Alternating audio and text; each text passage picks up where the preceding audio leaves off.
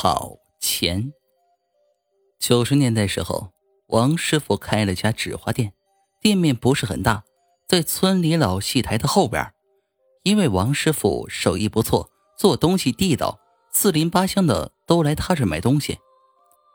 这年七月晚上还很热，王师傅和几个邻居在店门口乘凉。约莫到了十一点，几个人都回去睡觉了。王师傅也关了店门，上床睡觉。刚躺床上没多久，突然有人拍起了店门，砰砰砰！谁呀？有啥事儿？这么晚了都。王师傅很奇怪，这么晚了还有人来，下床拉了电灯，开了门。我要纸钱。一个约莫五十岁、穿着一身黑衣服的汉子站在门口说。哎，进来，进来！一听是来买纸钱的，王师傅连忙把人让了进来。你要哪种？万贯？一般纸钱分万贯、往生，名字是挺奇怪的。呃，是的，不过我身上没钱，能不能赊给我一点过几天就给你。那人有些不好意思。嗯，你是哪个村的？改天送过来就行。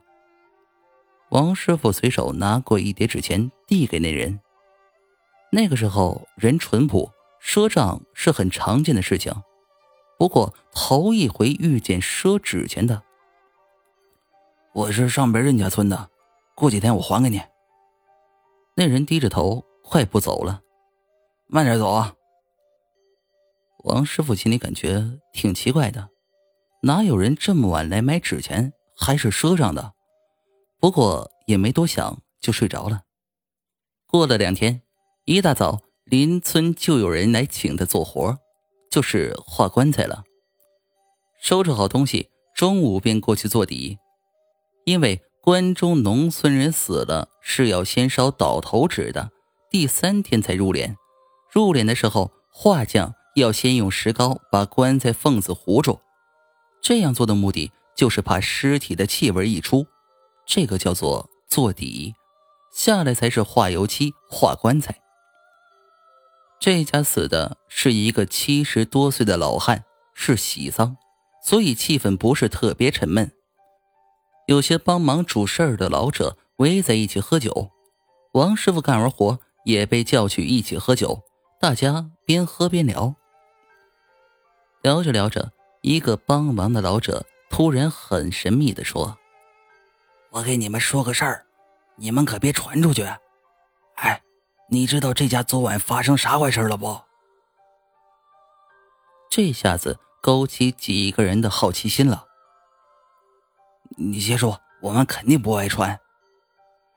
昨晚上怪得很，半夜的时候我过来安排今天的事儿，就在这门口碰见个人，在这低个头转来转去的。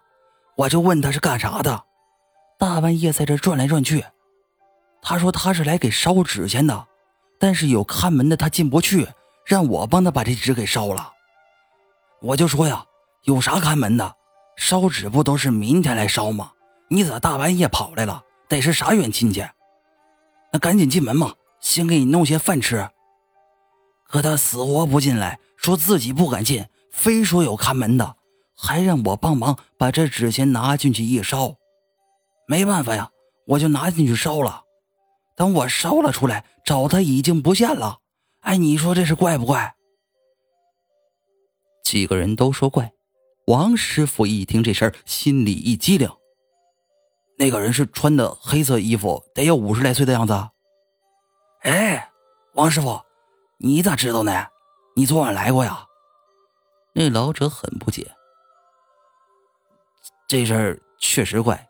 前天晚上那个人来我这买烧纸了，还是赊的，说没钱，改天有了再给我。所以你一说，我就觉得是那个人，就是奇怪的很。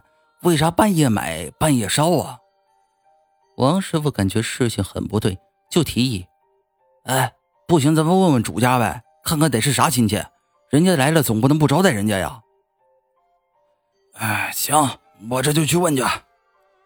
那老者烟锅腰带一场，去找主家了。那老者找到主家的老大，来来，说你个话来。你是有个亲戚昨晚来了不？亲戚，没有吧？昨晚就我娘和我两个姑，还有自己屋人，再就是几个顶神儿。那家长子摸着脑袋。昨晚我在你家门口见了个穿黑衣服的，说是来给你爸烧纸的，进不了门，让我给他帮个忙，把纸烧了。我就帮着把纸烧了，一出来人就不见了。老者捋了捋胡子，说：“要不问问我娘呢？”老大拉着老者去他娘那里了，他娘没跟他，跟着老二。老大养爹，老二养娘。农村这种事儿很多，因为赡养老人的问题，弄得兄弟反目的很多。他这都算好的，因为他娘身体也不好，虽然老头子又下世了。所以就没去那边。老大老太婆盘腿坐在炕上，还没等他家老大说完，缓缓说道：“我知道了，昨晚上那个人呢，来还愿来了。”啊，娘，那个人来这儿了？老大瞪大了眼睛。嗯，我认识他，他是人家村放铁炮的，无儿无女。因为他是个放铁炮的呀，被人看不起。但是你爸呀，就能跟他聊得来。他管你爸叫哥，所以俩人爱一起喝酒。放铁炮的呢，就是谁家过去过个红白喜事儿，就过去拿个外形类似手榴弹的铁家伙，里面是空的，用的时候就把火药塞进去，弄上引线一点，声音贼大，放几下就给点钱。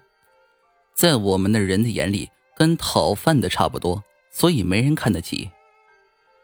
二十多年了，那人还是那个样子。说我哪年你爸跟他喝酒，你爸跟他开玩笑，说是他年龄大，肯定先走，到时候让他给他烧纸。这不呀，昨晚就来给你爸烧纸了。他娘慢悠悠的说道。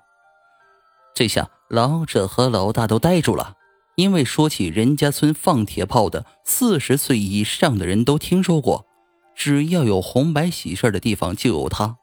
可是他都死了二十多年了，而且是被自己的铁炮炸死的，所以当时四邻八村的人都知道。他娘缓缓继续说道：“昨晚呢，给我托梦了，说是自己来给他哥许的愿。”自己穷没钱，就赊了王师傅一叠纸钱，一毛五分钱，让我替他一给。因为有门神，自己进不来，就让别人替自己烧了。哎呀！后来王师傅把这一毛五分钱一直没花，放在家里。他经常说，做人要守信。